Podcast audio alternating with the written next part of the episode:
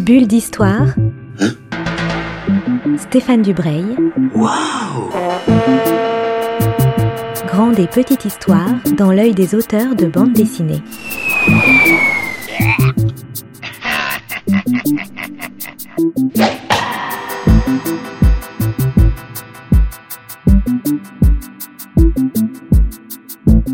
Bonjour à toutes et à tous, je suis très heureux de vous retrouver pour la dernière bulle d'histoire de 2022. Je suis avec un éditeur, on termine avec un éditeur et pas avec un auteur ou une autrice.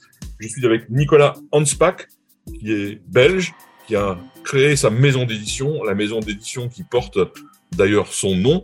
Nicolas, avant de parler de votre travail d'éditeur, des albums que vous éditez, des auteurs que vous défendez, de un peu votre euh, ligne éditoriale, question traditionnelle avec lesquelles j'ouvre toutes mes émissions, qui êtes-vous donc? Euh, bah, Tout d'abord, ce qui me caractérise le plus, c'est que je suis un passionné de la bande dessinée. Euh, depuis mon enfance et que cette passion ne m'a jamais quitté. Donc, je me souviens encore très bien de l'émotion que j'ai eue quand ma mère m'a offert un abonnement à Spirou avec un Spirou dont, dont, la couverture était dessinée par Franck P. En 83, je pense, mais j'en suis pas certain. Il faut que je me dis chaque, enfin, je me dis régulièrement qu'il faut que je trouve sur eBay ce Spirou-là pour le, relire. Euh, et donc, cette passion ne m'a jamais animé. J'étais bien sûr euh, enfant, adolescent, euh, lecteur. Et puis, jeune adulte, j'ai participé à, en tant que bénévole à un festival de bande dessinée qui s'appelle Durbouy, euh, dans les Ardennes belges, euh, qui a vraiment fort marqué euh, les, les, années 4, fin des années 80, début 90, la population belge, ou en tout cas ceux qui s'intéressaient à la bande dessinée. Et euh, j'ai rencontré des gens qui participaient à un fanzine. Et puis, euh, de fil en aiguille, j'ai été euh, amené à participer à ce fanzine en écrivant des courts articles, puis en faisant des interviews d'auteurs. Ce, ce fanzine s'appelait Oracan Oracan. Donc c'est un bimensuel qui existe toujours sur internet qui s'appelle euh, oracan.com. Donc il suffit de chercher. Et ensuite j'ai rejoint actuabd.com qui est surnommé par Patrick Gomer qui a écrit le Larousse de la bande dessinée, l'AFP de la bande dessinée. Donc j'ai écrit plus ou moins 1600 articles. Je parle même pas des brèves pendant 10 ans voilà, c'est vraiment. Enfin, là, il y avait une vraie équipe avec Didier Passamonique, euh, avec euh, Charles-Louis de Tournai, avec euh, Thierry Lemaire, avec euh, avec d'autres. Dans l'équipe d'AQABD, il y a en permanence une dizaine de personnes qui sont très actives, et puis euh, ça va et ça vient on fait ça, enfin je faisais ça et ils font ça de manière bénévole et donc euh, parfois à certaines périodes de notre vie ça devient très lourd et donc on va vers d'autres choses. Et puis il y a des gens qui sont engagés par des maisons d'édition ou qui lancent leur euh, leur projet. Il y a Morgane Di Salvia, rédacteur en chef de Spirou qui est passé par ActuABD. Il y a moi donc qui est passé par Actu, enfin qui a donc passé par ActuABD forcément et qui est euh, qui a travaillé pour une maison d'édition suisse euh, et puis qui a lancé ma propre maison. Il y, a, il y en a d'autres qui ont écrit euh, euh, des scénarios de bande dessinée. Donc euh, c'est une excellente école, très formatrice, mais il faut être passionné et avoir ce goût du partage. Et voilà, il y a des personnes qui s'investissent beaucoup dans le social. Moi, c'était dans la culture avec euh, ActuABD. Oui, je précise ActuABD, c'est donc un, un, très gros site d'actualité de la bande dessinée et ils ont une newsletter quotidienne. Donc, c'est pour mmh. dire qu'il y a un flux très important de, de news et de critiques d'albums sur ce site. Et effectivement, c'est fait par des, des, passionnés qui ont une plume souvent de, de, de grande qualité. Alors, qu'est-ce qui vous a conduit à passer du journalisme de bande dessinée à pas forcément à l'édition tout de suite, parce que je sais que vous avez travaillé pour les éditions Paquet, mais en tout cas, comment on arrive à créer sa propre maison d'édition euh, donc j'ai travaillé pour euh, cet éditeur pendant euh, deux ans, mais qu'un seul jour par se... de, mémoire, pendant qu'un seul jour par semaine. Donc je faisais ça en plus d'un vrai boulot qui me faisait vivre et accompagner des auteurs, les conseiller, avoir un avis sur leur œuvre, leur dire ah peut-être que là tu te trompes, tu devrais faire ceci. Et quand ils viennent avec une solution à laquelle on n'a pas forcément enfin, avec une autre solution qui est différente euh, de celle qu'on a proposée, mais qui est tout aussi bonne, c'est très très réjouissant et c'est très intéressant. Et donc c'était ce que j'avais fait le, enfin, ce que j'avais fait le plus, enfin, de, de plus passionnant. Euh, donc, quand j'ai quitté Paquet, bah, j'ai eu un passage à vide pendant deux ans parce que ce que j'avais fait de plus passionnant, bah, je l'avais plus. Donc, euh, mmh. voilà. Et puis, je me suis dit, mais qu'est-ce que je peux faire, etc. J'ai voulu essayer de réécrire des articles sur BD, mais je sentais que j'avais c'est pas du tout péjoratif par rapport à ce travail de journaliste que j'ai fait ou de journaliste bénévole. Peut-être que j'y reviendrai un jour, euh, mais j'avais l'impression d'avoir euh, monté de 10, enfin, euh, je sais plus, de redescendre de 15 ou 20. et, et je ne sentais pas l'énergie à ce moment-là d'écrire un livre ou, des recueils de monographies. Et puis il y a Baudouin Deville, qui était graphiste à l'Atomium, qui m'a dit, ah Nicolas, euh, je suis, euh, comme tu sais, je, en plus de ma série Rider on the Storm, je suis graphiste à l'Atomium. Je, je, vous coupe pour euh, expliquer ce qu'est l'Atomium pour les, les, auditeurs français bah, L'Atomium, c'est notre tour Eiffel. Voilà, c'est le symbole de la Belgique dont, et un monument qui est à Bruxelles que, que tout le monde connaît, qui est l'identité belge. Donc Baudouin me dit, ah, j'en ai parlé avec Pierre Paquet, qui me conseille de travailler avec un scénariste marseillais. Euh, moi, j'ai dit, j'ai répondu à Baudouin, le un scénariste marseillais, mais oui, oui, je l'ai eu au téléphone, il savait pas ce que c'était l'atomium, mais il paraît qu'il est très bon. Je dit, ben, Baudouin, il faut que ça respire la Belgique, il faut que, que ces albums soient lus par les, puissent être lus par les Français, euh, être compris, mais il faut que ça respire la Belgique. C'est l'identité pour moi de ce type d'album. Et donc, euh, il m'a dit, ah, mais t'as pas une idée de scénariste? Et, Je lui ai dit, bon, je vais réfléchir. Et directement, j'ai pensé à Patrick Weber. En fait, j'avais lu Wessantine qu'il avait fait euh, avec Nicobi. Euh, chez Glénat, un roman graphique sur les, les, îles bretonnes. Il en a fait euh, quatre, je pense, de mémoire. Je venais de refermer ce bouquin et en fermant ce bouquin, je me sentais breton. Bon, ça doit tenir bien plus de Patrick, euh, de Nicobi qui, qui, est breton et qui mettait beaucoup de lui, à mon avis, dans le scénario que de Patrick Weber. Mais je voulais ça. Et puis je me suis souvenu que Patrick a écrit des Alix, il a écrit d'autres bandes dessinées. Euh, il en avait écrit une vingtaine euh, minimum. Il est historien. Il est journaliste, spécialiste dans la royauté et c'est toute comparaison gardée. C'est une sorte de Stéphane Bern belge. Et je me suis dit, mais tiens, ce serait intéressant de le contacter pour ce type d'histoire. Et il faut savoir que quand j'étais chez Paquet, euh, Pierre Paquet avait la licence Bob et Bobette et j'avais déjà contacté Patrick pour pouvoir faire un Bob et Bobette avec lui qui se passerait dans les serres royales de Laken, mais Pierre Paquet n'avait pas jugé euh, l'idée pertinente. Dommage. Voilà. Mais bah, ça arrive à tous les éditeurs euh, de, euh, de, de rater des bons projets. Donc, oui, oui, euh, bien sûr. Non, mais c'est, Je ne lui jette pas la pierre là-dessus. Non, mais on ne jette pas la pierre, mais on peut se dire qu'effectivement, Bob et Bobette, on les sert du Lycan, ça, ça, aurait pu faire une belle histoire, en tout cas.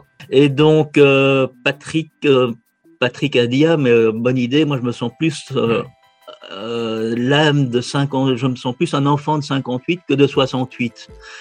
Et il a réfléchi à un sujet, on a monté le projet, et un peu dans le dos de Patrick, euh, j'ai présenté à différents éditeurs avec qui je me sentais bien, dans un esprit d'être éditeur pour quelqu'un d'autre d'albums de ce type.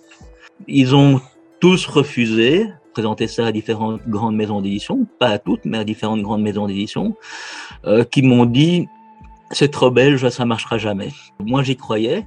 J'avais demandé à Patrick de monter ce projet, donc euh, il fallait que je le sorte. Ben, c'est un projet qui a mis du temps à se concrétiser. La on a travaillé dessus au moins pendant trois ans. Puis finalement, je l'ai fait financer en grande, en partie euh, via un site de crowdfunding qui s'appelait Sandaway. Mm-hmm. Et à un moment donné, l'Atomium ils avaient demandé un droit de regard qu'ils n'ont jamais vraiment exercé, mais bon, ils étaient quand même intéressés par, euh, par voir notre travail. Et ils nous ont euh, dit, hey, on va fêter les 65 ans, les 60 ans de l'Atomium. Ce serait bien que l'album sorte à ce moment-là. Et donc, on s'est pressé pour le terminer. Et il est sorti pour l'anniversaire de l'Atomium. Et ça a été un succès. Et on s'est aperçu qu'il y avait un vrai engouement des gens par rapport à ce qu'on faisait, que tout le monde nous remerciait de faire enfin quelque chose de construit, de réfléchi par rapport à l'histoire de la Belgique. Il y a une vraie ligne, en tout cas, c'est vous faites essentiellement de la bande dessinée historique, donc que ce soit de l'histoire plutôt contemporaine avec la Belgique, mais aussi euh, euh, des Vikings ou de l'histoire de, de l'exploration euh, polaire, voilà. oui, oui. Je cherche mes mots. Vous êtes vraiment dans la bande dessinée historique, c'est votre, votre ligne. Non, les projets sont faits comme ça. Donc euh, voilà, moi je, enfin, je veux être un éditeur généraliste, mais il se trouve que faire de la bande, produire de la bande dessinée, si on veut que les auteurs soient payés, euh, ça coûte cher. Donc, faut sélectionner ces projets. Il faut ne pas en faire trop non plus. Pour l'instant, j'ai fait énormément de bande dessinée historique, mais j'ai fait aussi un roman graphique intimiste qui s'appelle euh, L'année zéro, qui parle de la paternité à 50 ans. Donc, voilà, c'est totalement différent. J'ai fait aussi un livre avec euh, Frédéric Janin et Gilles Dalle euh, sur un livre d'humour sur les grands restaurants avec les compliments du chef. Peut-être un autre livre d'humour hein, pour lequel je suis en négociation euh, qui va paraître l'année prochaine. Voilà, j'ai des goûts très variés et j'aime aussi des romans graphiques. Alors, ce qui est intéressant dans les livres que vous avez publiés donc sur l'histoire de la Belgique, c'est que pour bien connaître un peu la mentalité et la façon dont les Belges traitent un peu leur histoire, vous allez chercher quand même des sujets qui, grattent. Il y a la colonisation du Congo, il y a le racisme, il y a le grand incendie du grand magasin en Belgique. C'est beaucoup, beaucoup d'événements qui jusqu'à présent étaient un peu euh, pas minimisés, mais dont on essayait de pas trop parler. Hum, disons que la décolonisation du Congo, c'était la suite logique de l'Expo 58. L'Expo 58, c'était le grand, dernier grand événement d'une Belgique qui s'entendait bien, flamand wallon, avec euh, la colonie le Congo. Et puis en 59 et euh, surtout 60, il y a eu des dissensions avec le Congo qui ont mené à l'indépendance. Euh, donc c'était logique après 58 de faire le Congo. Après, on choisit les sujets selon nos envies. Et comme le, premier n'était pas était un one shot, qu'on a toujours voulu avoir des récits autoconclusifs qu'on peut euh, lire euh, comme ça sans, sans lire la suite ou le, ou le précédent. Après avoir fait le deuxième sur euh, Léopoldville 60 sur la décolonisation du Congo, on s'est dit tiens, mais de quoi a-t-on envie de parler? Et vu qu'on n'était pas dans une série, on s'est dit, bah, si on évoquait la jeunesse de l'héroïne euh, en 43, pendant l'occupation à Bruxelles, avec euh, la thématique du soir volé, la thématique euh, du marché noir, etc. Mais là, je me suis dit, mais oui, mais il n'y a pas de maison, comment est-ce que les lecteurs vont, vont s'en sortir et, et acheter le précédent ou le suivant? Et j'ai réfléchi à ça et puis j'ai trouvé, tiens, mais ce serait peut-être bien de mettre une ligne du temps à l'arrière dans lequel on viendrait épingler les albums au fur et à mesure et annoncer qu'il y en aura un euh, qui se passera en 61 ou en 67. Et donc à partir de ce moment-là où cette idée de ligne du temps euh, a été trouvée, le champ des possibles était totalement ouvert. Et surtout, ce qui est très intéressant pour nous, c'est que on peut faire exactement ce qu'on veut et on ne veut, on, veut suivre nos envies et pas aller là où, on nous attend le plus. Disons qu'il y a des sujets qui sont euh, euh, beaucoup plus tendus ou dont on parle énormément en Belgique, les tueurs du Brabant, les cellules communistes combattantes, le drame du Hazel, c'est pas l'affaire du trou. Euh, peut-être qu'on le traitera un jour, J'en sais pas, j'en sais rien, mais en tout cas, euh, il faut avoir le déclic, l'étincelle, et pour l'instant, pour ce sujet-là, on ne l'a pas. Et ce qui est intéressant, c'est justement qu'on a plein d'autres idées, que l'histoire de la Belgique est euh, très riche, que ce soit après-guerre ou avant-guerre. Bah, et puis après, ce qui est intéressant, c'est qu'à la fois dans les scénarios et dans les dessins, votre euh, héroïne, moi, il y a d'autres albums évidemment, mais en tout cas, Kathleen, d'abord prendre une femme en tant qu'héroïne d'une grande série comme ça qui va la, la transporter de, l'occupation jusqu'à l'indépendance du Congo, c'est quand même une vraie forme d'originalité. Les héroïnes de ce type-là sont pas si courantes que ça dans la bande dessinée, même, même si ça change, mais c'est pas courant. Et je trouve qu'on s'incarne vraiment dans l'histoire de la Belgique en, suivant cette jeune femme. On, est vraiment au, au, cœur des problématiques qui ont touché les gens. C'est ça que j'ai beaucoup aimé moi dans cette dans cette série. Oui, bah c'est euh, euh, enfin, c'est grâce à Patrick Weber qui connaît euh, bien l'histoire de la Belgique et euh, voilà qui qui réfléchit en se disant tiens mais telle année ça commençait à être l'émancipation de la femme mais euh, en telle année c'était c'était autre chose et donc oui on va inclure cette thématique là en filigrane de l'histoire. Il arrive à comme ça imbriquer des choses que euh, les Belges ont oublié de leurs propres histoires, comme dans l'incendie de l'innovation, qui était un grand magasin dans un bâtiment de Victor Horta, euh, génie de l'architecture Art Nouveau belge. Dans cet incendie de l'innovation, les gens avaient oublié que c'était à ce moment-là la semaine américaine où l'innovation, ce grand magasin, présentait des produits des États-Unis pendant 15 jours et qu'à ce moment-là, on était en pleine guerre du Vietnam. Euh, et que la première hypothèse de travail des enquêteurs, ça a été l'incendie criminel euh, pour protester contre l'impérialisme américain. Oui, Donc c'est son, son, génie de greffer par petites touches des, des thématiques et des sujets sociétaux qu'on a, qu'on a oubliés. Voilà. Comment sont reçus vos, vos albums en Belgique? En Belgique, c'est un immense succès. Euh, c'est chaque fois un carton. Euh, évidemment, c'est différent pour la France, mais euh, nous-mêmes, on a été, on a été très étonnés en sortant le deuxième que la Fnac en fin d'année nous mettait dans le top des ventes et puis nous mettait sur les euh, à la sortie euh, dans les produits euh, incitatifs pour les cadeaux de fin d'année, à côté du chat de Geluc, à côté du Largo Winch, à côté de, je sais pas, des vieux fourneaux et de toutes les grandes séries. Donc voilà. Et non, non, c'est très très étonnant et à la fois je dirais que c'est très réjouissant qu'un jeune éditeur et que des auteurs qui sont pas spécialement, qui n'ont, enfin, qui n'ont qui ne sont pas spécialement connus avant, euh, qui n'ont pas fait une œuvre, euh, en tout cas reconnue et adulée par, euh, par les gens et la presse, arrivent encore à faire ça, alors qu'on dit qu'on est dans l'industrialisation de la bande dessinée.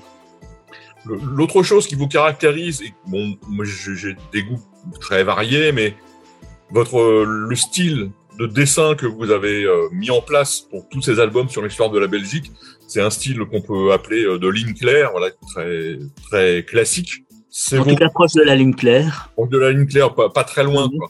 C'est, oui, c'est, c'est un dessin qui est toujours très réjouissant à contempler, à lire. C'est le mot facile et pas le bon mot, mais en tout cas, c'est des choses qui sont très agréables à lire. On peut faire passer beaucoup d'histoires très différentes euh, avec ce style c'est un, une volonté affirmée ou bien c'est, le hasard des rencontres de dessinateurs ou... Le style c'était de, de Baudouin, donc euh, voilà, c'est lui qui voulait aller vers ça parce que c'est un amoureux de, de Jacobs, euh, toute proportion gardée, il voulait essayer de, de se rapprocher de cette philosophie-là. Et, et puis euh, il a, quand, quand il a quand lui a voulu faire une pause un an avec Patrick Weber et que j'ai monté un autre projet avec Patrick Weber, euh, je me suis dit que ça, un style un peu Linkler, euh, proche de la Linkler, devait être le point commun de, cette collection. Euh, et donc c'est comme ça que j'ai pensé à Olivier Bosniak pour Ostend 1905. Le temps passe et je sais que vous avez vaqué à d'autres occupations pour finir la présentation de votre maison d'édition, est-ce qu'on peut parler des deux derniers albums que vous venez de sortir, qui à mon avis sont, sont de très très chouettes euh, cadeaux de Noël? Donc évidemment, c'est l'histoire de la Belgique, donc il faut euh, s'intéresser à, à, cette histoire, mais c'est pas que ça. Il y a aussi un, album qui est un polar, un autre album qui est un, un moment de la vie d'Albert Einstein. Est-ce que vous pouvez nous parler de, de, ces, deux, de ces deux albums que moi j'ai trouvé passionnants? Avant toute chose, euh, j'aimerais dire que des albums sont construits pour intéresser tous les francophones. Tout à fait. Donc, euh, c'est pas, c'est sur l'histoire de la Belgique, oui, mais derrière, il y a une vraie trame qui est, les albums sont totalement compréhensibles par tous. Le premier des deux, c'est Coq-sur-Mer 1933.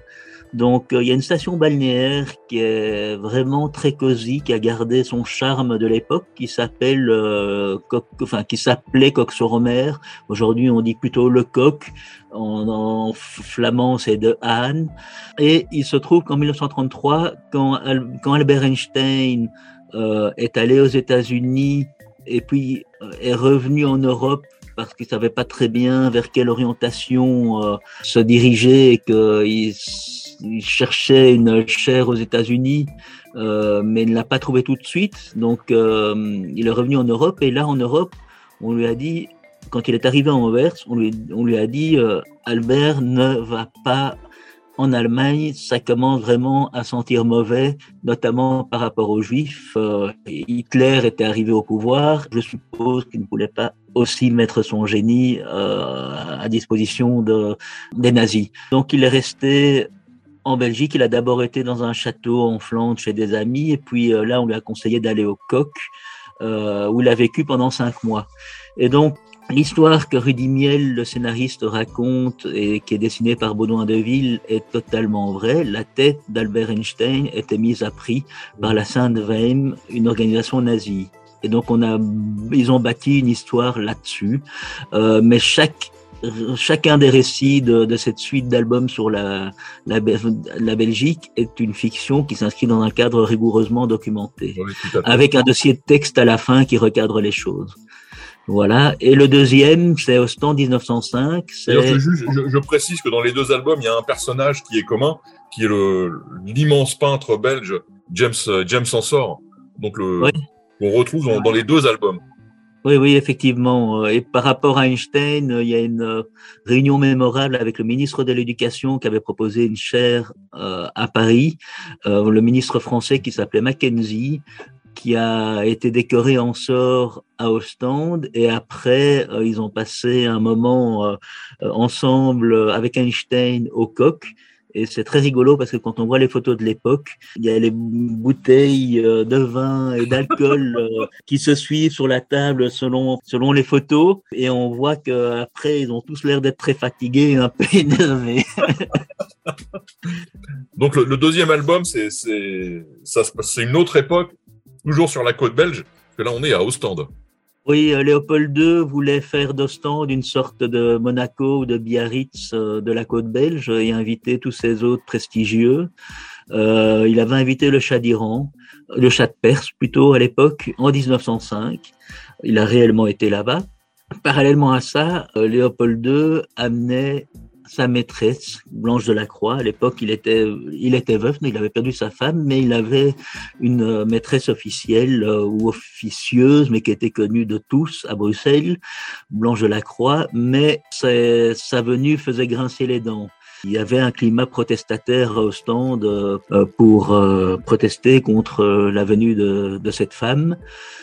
Et parallèlement à ça, Patrick Weber a imaginé que l'émissaire du, du chat de Perse, qui était chargé de préparer l'avenue, euh, est assassiné dans sa baignoire au Real Palace Hotel. Et donc euh, la question se est posée qui a tué l'émissaire du chat? Et c'est un, un, un, un, commissaire un peu euh, vieille France à la Hercule Poirot qui mène l'enquête, qui s'appelle Ansor avec un A un E comme James Ensor, et qui est chargé dans les plus brefs délais de, par le roi de trouver un coupable et pas le coupable. La nuance est de taille. Non mais c'est un très c'est un très très chouette polar qui fait naviguer le commissaire dans le monde de l'art, dans le monde un peu interlope évidemment de d'Ostende. Enfin c'est un c'est un magnifique récit, j'ai trouvé ça. Bah merci. Et surtout quand on connaît. Je suis pas très objectif. Surtout quand on, quand on connaît un peu la côte belge, c'est l'ambiance est extrêmement bien reprise, respectée. Il y a les pêcheurs de crevettes. Enfin, c'est c'est assez réjouissant. Et effectivement, comme vous le disiez, tous les, les lecteurs francophones peuvent y retrouver leur compte parce que les histoires sont bien bien troussées, bien tricotées et le dessin est vraiment magnifique. Mm. Mais euh, la volonté aussi était de présenter ce qu'était Ostende à l'époque Ostende a été détruit en partie à cause de la guerre, mais surtout à cause de l'immobilier. Euh, euh, et donc, il y a quasiment plus aucune maison d'époque qui subsiste dans cette ville, ou en tout cas en front de mer. Et donc, la, notre volonté était de, voilà, de, de, de, présenter une représentation graphique de ce qu'était, de ce que fut cette ville, qui était vraiment majestueuse bah, toutes les villes du bord de mer belge ont été, euh, ont été ravagées par le par l'immobilier quasiment. Hein. Oui, oui, sauf le coq qui est resté euh, très, très, très, très belle. Nicolas, je vous remercie d'avoir passé ce moment avec moi pour parler de votre travail d'éditeur et des deux albums que vous venez de sortir, qui, je, l'ai déjà dit, mais je, je répète, peuvent faire de très très jolis euh, cadeaux de Noël. Donc le premier, c'est l'histoire d'Albert Einstein et des cinq mois qu'il a passé au Coq-sur-Mer. 46 pages plus un dossier historique au prix de 15 euros. Le second, c'est un polar très réjouissant et, et assez jubilatoire, Ostende 1905, 15,50 euros. Donc on est dans des tarifs tout à fait normaux de d'albums de bande dessinée. Donc ben, je vous dis au revoir et surtout à bientôt. Bulle d'histoire. Bulle d'histoire avec Stéphane Dubreuil. Une émission à retrouver le mardi et le samedi à 10h30.